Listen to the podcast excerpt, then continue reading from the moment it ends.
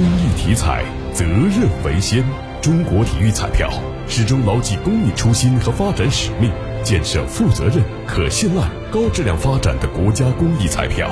公益体彩，乐善人生。日前，河南省卫生健康委、省发展改革委等十九部门联合发布了河南省“十四五”健康老龄化规划。规划提出，到二零二五年，基层医疗卫生机构设置康复医学科的比例不低于百分之六十；三级中医医院设置康复医学科，实现全覆盖。同时，“十四五”时期，河南将在老年人集中场所安装自动体外除颤仪。数据显示。“十四五”时期，河南省人口老龄化程度进一步加深，预计六十岁及以上人口占总人口比例将超过百分之二十，进入中度老龄化社会。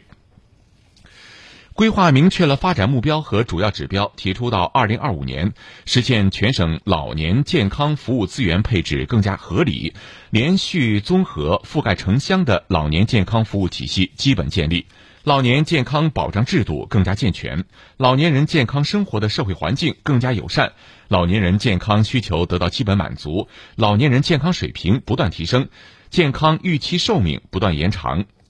规划还提出二十五项具体任务，要加强健康教育，提升老年人主动健康能力。具体包括广泛开展老年健康教育活动，加强老年健康教育服务供给，面向老年人及家属、照护者开设预防保健、康复护理、照护技能等培训课程。